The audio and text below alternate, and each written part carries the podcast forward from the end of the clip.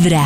Muy bien, y tenemos para nuestro mediodía, todos los mediodías en Vibra, tenemos a Jorge H. Lozano que está con nosotros contándonos un montón de cosas y haciendo una cantidad de reflexiones impresionantes. Jorge Lozano H está con nosotros y vamos a ver qué nos cuenta para hoy. Oye, quizá llevas años trabajando ahí en esa empresa, en ese negocio o en ese negocio propio. Años trabajando ahí y nunca te había tocado, pero un día, un día llega un nuevo elemento o una nueva que acaban de contratar y se cruza por los pasillos, pasa justo enfrente de tu lugar de trabajo y a ti se te cae la boca. Dices, ¿qué es esto? ¿Qué es este ángel que acaban de contratar aquí en este negocio inmundo? Y de repente va y se siente y se presenta y te dice, hola, soy tu nuevo compañero de trabajo, tu nueva compañera. Y tú nada más sientes el corazón así de, ¿qué es esto que siento? ¿Acaso es amor? Y te terminas enamorando de una persona que trabaja contigo. Ay, no diga. Uy, no, eso me parece Eso es muy lo duro. más horrible de la vida si sale mal. A mí también me parece horrible. horrible. Pero lo que quiero decir es que a mí no me pasa como, como cuenta Jorge Lozano, que no me pasa que eh, eh, me habló la persona vistazo? y de una. De Sí, no, yo- a mí tampoco. muy difícil. O sea, Yo me demoré así como- en enamorarme de alguien del trabajo como dos años.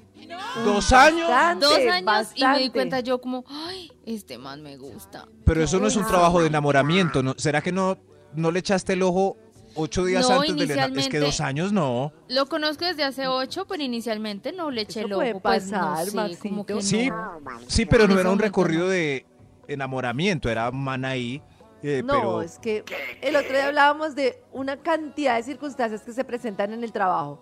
La cantidad de interacciones que hay, la cantidad de tiempo que se pasa juntos.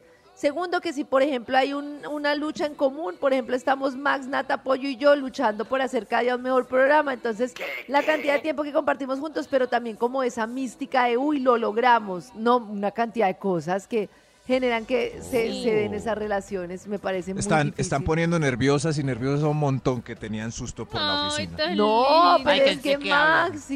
Maxi, O sea cualquier que- cosa, o sea, todo puede salir bien o todo puede salir muy Sí. mal, porque Cuando sale una muy las- bien, se han casado, han tenido hijos, Uf. han durado. Y cuando sale mal, tienen que trabajar con esa persona. Pero miren que a mí me cuentan que en. Radiopolis eh, hay varios romances, es más, Sí. muchos romances que es como en Melrose Place.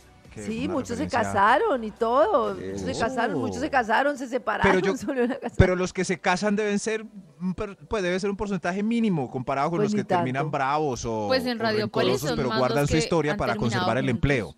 Eso. Pero lo que digo Entonces- yo es que el tema es que para curar una tusa, por ejemplo, para cortar una relación, Ay, es no. muy importante no verse con la persona. Y eso en el trabajo es imposible. Uy, imposible. no, no, no, no, no. Lo Una primero que dicen los terapeutas es contacto cero. ¿Cómo haces contacto Claro. cero con una persona que tienes que trabajar todos Ay, los días? sí. Tiene que pensar uno ah, tres piensen veces eso para terminar antes. con la persona porque Ah. dice, tengo que terminar con la persona, pero no voy a poder tener contacto cero. Horrible. No. Piensen eso antes de sobarse. No, porque si Claro. uno Antes se enamora.